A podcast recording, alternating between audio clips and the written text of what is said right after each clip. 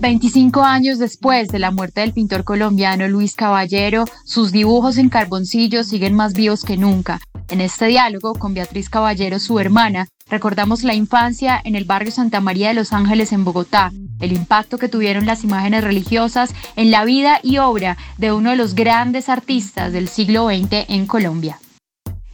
Beatriz, ¿cuáles son sus recuerdos de infancia con Luis? De Luis de niño, lo que más me acuerdo o lo que tengo muy presente es que él se la pasaba dibujando y pintando. Eh, mis dos hermanos, Antonio también. Luis desde muy chiquito.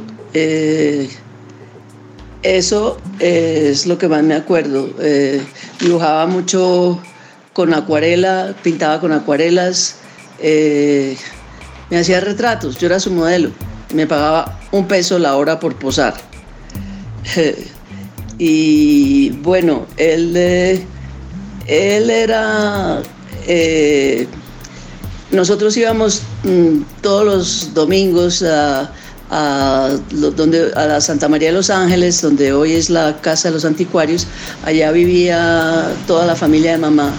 Y eso eran pues las cuatro o cinco casas de mamá de, de los Holguín y, potreros y potreros y árboles y él se la pasaba, y cerezos, él se trepaba a los árboles, mmm, zarandeaba los nos, mm, cogía las cerezas y se metiera con las primas, él andaba con las primas, con las niñas. Con los niños no le gustaban, no le gustaban los, los juegos de hombres, ni los puños, ni, ni, las peleas, ni, ni nada de eso. Le gustaba mucho pues la naturaleza, eh, eh, sembraba árboles eh, con una prima, siempre andaba mordisqueando todas las pepas y todas las cosas. en fin, él era, no tenía muchos amigos en el colegio, no tenía, tenía un, un solo amigo y dos amigos queda uno Ernesto Lleras, que fue gran amigo de él y amigo mío. Eh, el otro se suicidó cuando estaba acabando el colegio. Eh, pues o sea, su infancia dominada por, por dibujar y pintar y leer, leer mucho. Y pues y en la adolescencia eh, la poesía, la poesía le gustaba mucho. Leía los clásicos, a Góngora y en fin y leía mucho. En mi casa todos leíamos mucho, pues porque papá eh, era escritor, Eduardo Caballero Calderón. ¿Quién era Margarita Olguini Caro? Margarita Olguini Caro era una pintora, tía nuestra, eh, hermana del papá de mamá, tía abuela. Ella era pintora, fue alumna de Andrés de Santa María, eh, en Bélgica, donde vivió un tiempo. Eh, su pintura era eh, pues de la escuela impresionista y ella estaba ya muy vieja. Ella vivía en Santa María de los Ángeles, la casa madre era, era de ella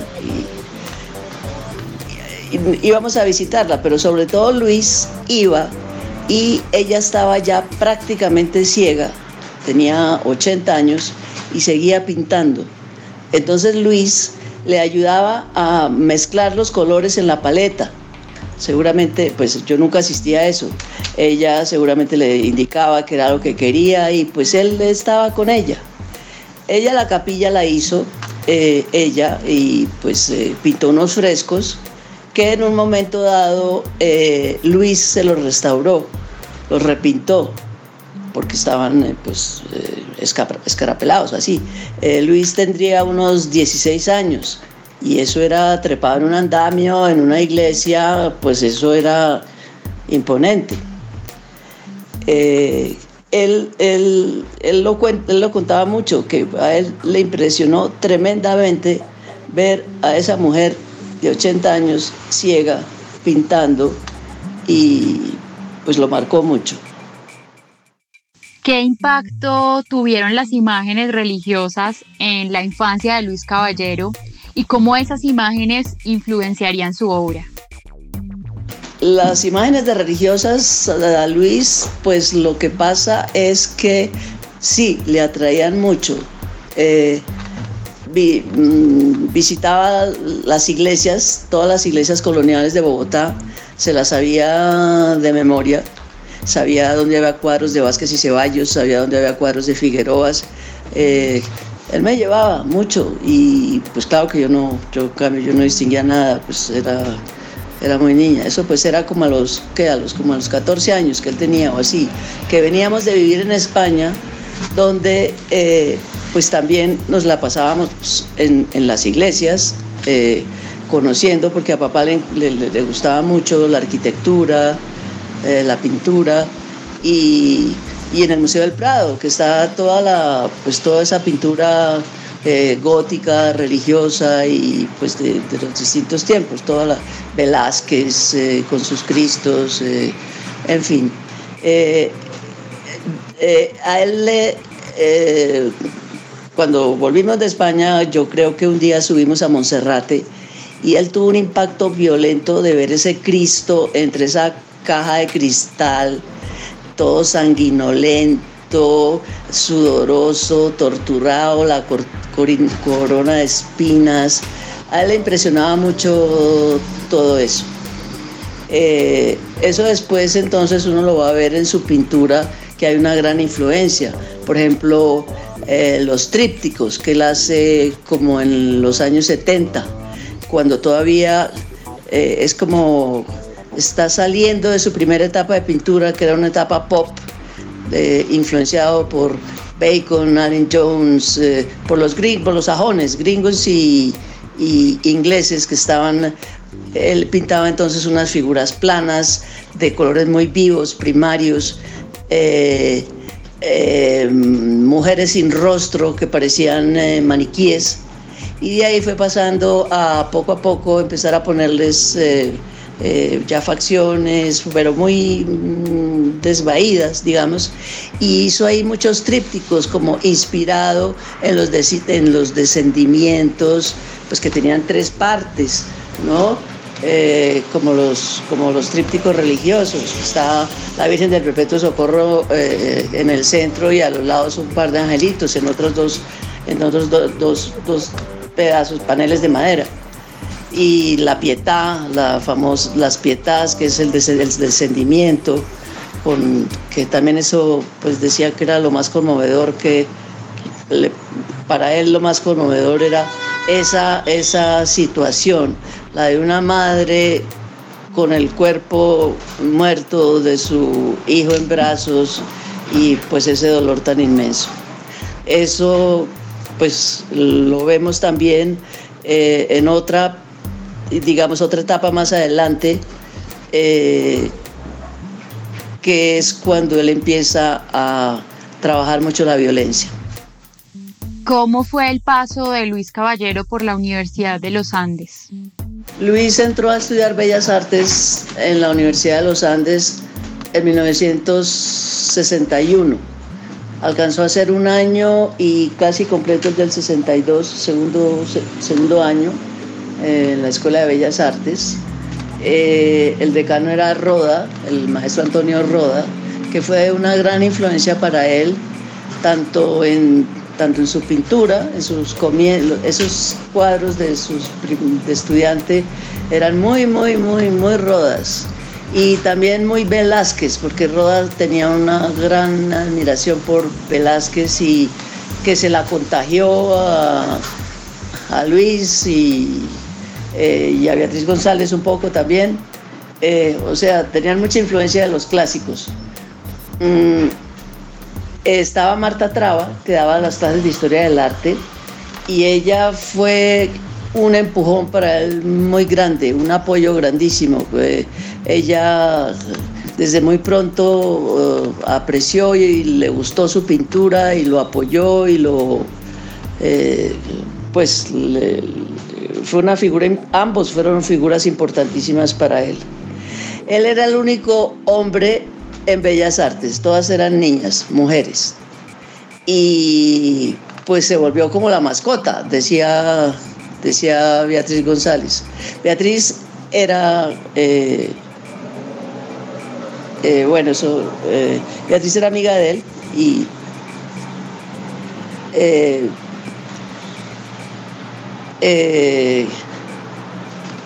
era mayor, pero fueron muy amigos y, y se admiraban mutuamente hicieron alguna exposición conjunta en el Museo de Arte Moderno por allá en los 60. Eh, eh, Beatriz le hizo, eh, pues cuando ya ella se volvió la papisa del arte, le hizo entrevistas, escribió muchas cosas, mm, muchos textos de libros, de catálogos, conoce su obra al dedillo porque la siguió paso a paso con gran interés ella es historiadora y pues tiene un profundo conocimiento del arte también.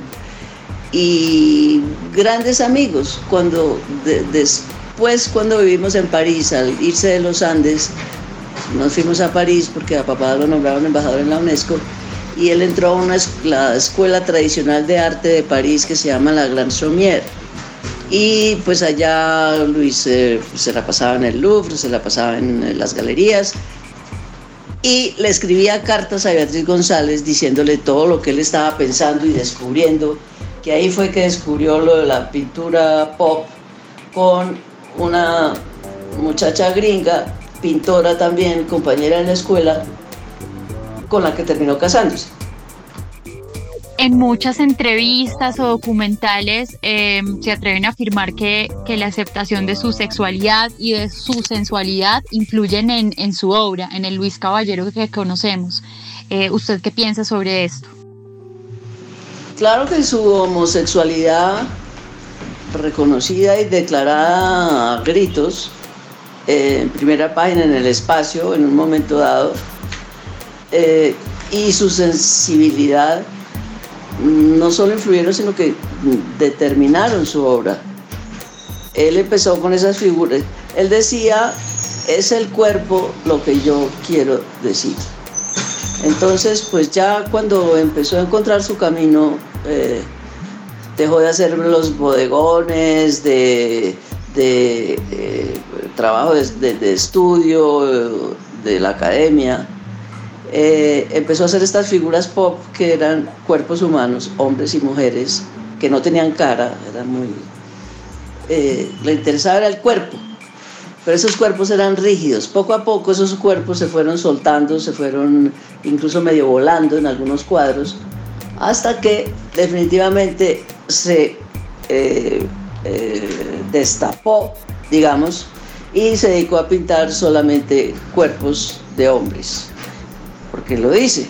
Ah, pues, a mí lo que me gustan son los hombres, me gustan esos, cuerpos y eh, pues es, el cuerpo es lo que quiero decir. Eh, su sensibilidad, eh, pues él la tenía a flor de piel. Mamá contaba que de bebé, cuando las tías, eso que llegan, ay, el bebé tan lindo, y agú, y, ay, le pellizcaban los cachetes, se sonrojaba de bebé.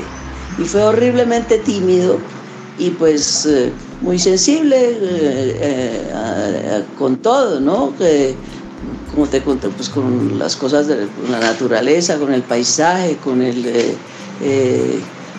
las relaciones. Él era era muy suave, era, sí, era, era, era, era suave, era, era dulce y bueno, pues tenía sentido el color, bueno, tanta cosa. Entonces eso es, y pues la homosexualidad, claro, que marca, porque entonces pues todos sus cuadros eh, pues son hombres desnudos, empiezan a volverse también cada vez más explícitos. Eh, y bueno, y empieza esto a, tener esta mezcla del erotismo con, con, eh, la religiosidad que dijimos la, eh, antes y también pues con la violencia. ¿Cuál es la importancia de la obra de Luis para los nuevos artistas? Y cómo rompe los moldes de, los artistas tradicionales o de artistas eh, que estaban en esa época. Luis, ¿cómo llega a romper con, con lo que estaban viendo los colombianos en esa época y con lo que estábamos viviendo?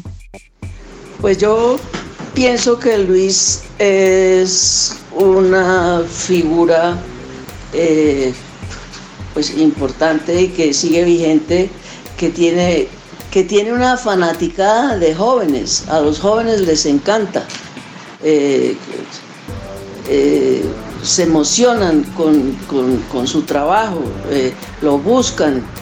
Mm, y bueno, entonces yo creo que ah, yo veo dos cosas. El dibujo. El dibujo de Luis es, eh,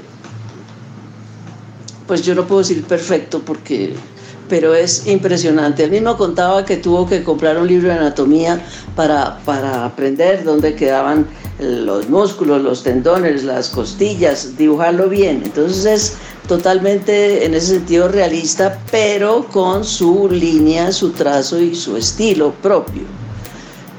Y lo otro es, su conocimiento profundo de la historia del arte universal, bueno, occidental, que se refleja en, su, en sus distintas épocas. Uno puede ver, tiene una época como puro un pintor del Renacimiento, eh, uno eh, se atreve a acordarse de Miguel Ángel, de Caravaggio, eh, después de una, una, una, una, época como manierista, es decir, a la manera de, un poco pues pintando también pues ya como más como sus maestros y pues si uno conoce la historia del arte puede eh, llegar a como, ver eh, quién lo está influenciando ahí. Y él lo decía, eh, claro que tengo influencias. El pintor que diga que no tiene influencias es un mentiroso. Porque pues uno no es un, hongo, ¿no? Y lo, otro es que eh, él usa, él, hizo grabado también, serigrafía, eh, otras, otras formas del arte y usaba muchas técnicas. Usaba, usaba óleo, tiene óleo, tiene mm, sanguina, tiene carboncillo, tiene acuarela, tiene témpera en sus comienzos, tiene, en fin, y él experimentaba mucho, eh, empezando porque se puso a pintar óleo sobre papel, que eso es eh, pues, muy especial, y cosas así. Y eh, en su época él se mm, diferenció, digamos, porque en los 60, cuando él empieza su carrera, digamos, en Colombia se está haciendo arte abstracto abstracto. Y él resultó, pues salió con lo figurativo eh, y, pues con esta cosa que es que es clásica, que es, eh, que es eh, pues como decíamos del renacimiento y así. Y, y, pues eso no era que chocara, sino que pues yo creo que llamó mucho la atención y, y así siguió, hasta el puro final que ya empezó a hacer cosas bastante abstractas se le fueron deformando, deformando y trabajaba de un solo trazo, unas figuras muy grandes, eh, en fin, esa fue su, ese fue su rompimiento. Eh, lo otro es que en relación con el país, como dices, pues en los 80 es cuando su pintura se empieza a a mostrar también la violencia. Hace unos cuadros muy grandes con cuerpos tendidos en el suelo, sangrando, eh, pues con muertos, heridos, uno que recoge al otro. Y es la época en que se pone la situación muy violenta en Colombia. Él vive en París, pero él se hacía mandar recortes del espacio con, todas las tragedias y con todos los crímenes y, las matanzas. porque ahí él se inspiraba, veía las posturas de los, de los cuerpos, que luego las ponía, los ponía sus modelos a, representarlas y yo creo que eso también fue novedoso en su momento.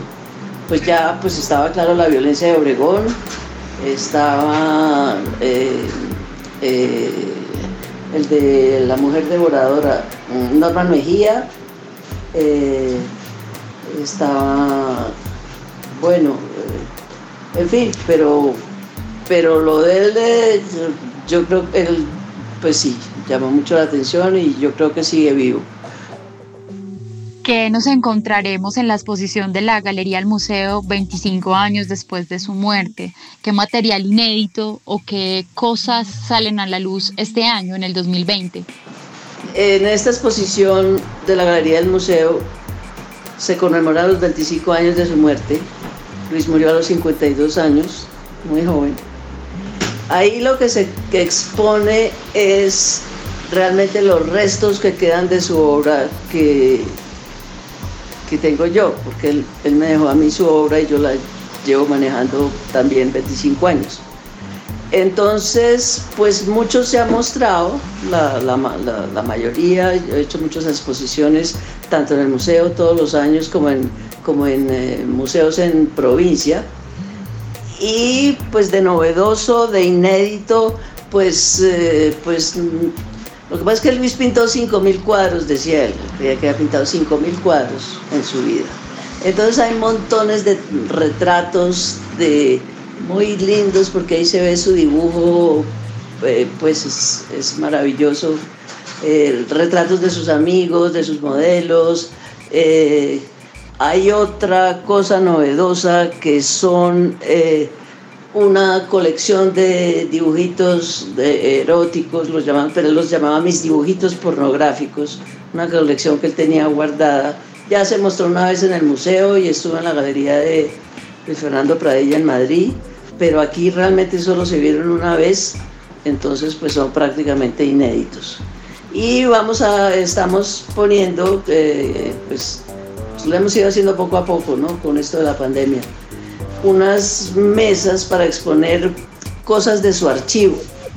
Esas, eso ya lo hicimos en la, en la, en la Tadeo, la Universidad de Tadeo Lozano, con la curaduría de Carmen María Jaramillo y de eh, unos dos profesores, tres profesores de, de, la universidad. Fue una exposición muy, muy linda. Eh, y aquí vamos a hacer como una, pero más, más, más pequeñita, en que vamos a poner las fotos que Luis tomaba de sus modelos, eh, eh de apuntes, sus agendas todas garabateadas de, ensayos, intentos de... Y pues bueno, eh, eso es Beatriz, y ya para, para cerrar, ¿qué, ¿qué, es lo que usted más le impresiona de la obra de su hermano y también eh, lo que la conmueve? ¿Qué puede ver usted en esa obra de su hermano? Pues a mí lo que más me impresionaba, sobre todo en un comienzo, eh, fue, fueron esos cuadros de la violencia. Eso, eso pues lo, lo simbrunea a uno porque le remueve muchas cosas. Lo otro que me que admiro, que no me asombra, sino que admiro es el dibujo. El dibujo, el trazo, la facilidad que se ve. Él, no, él, no borraba, él no borraba jamás ni tachoneaba. De golpe uno ve y, y lo deja, una línea y luego no le gustó por ahí, no le quedó bien y le, hace otra por fuera. Eh, tenía una facilidad infinita desde niño y pues no es solo facilidad, sino el, ya el dominio de, de haber toda la vida. Él se la pasaba dibujando, hablaba por teléfono haciendo garabatos, eh, eh, todo el tiempo estaba dibujando. Esa, ese, ese dibujo es, es que es arrobador. Y pues eso es lo que más admiro. Eh, bueno, pues muchas gracias. Eh, espero que vayan a la exposición. Va a estar abierta hasta el 28 de agosto en la Galería del Museo, calle 81, abajito de la carrera 11.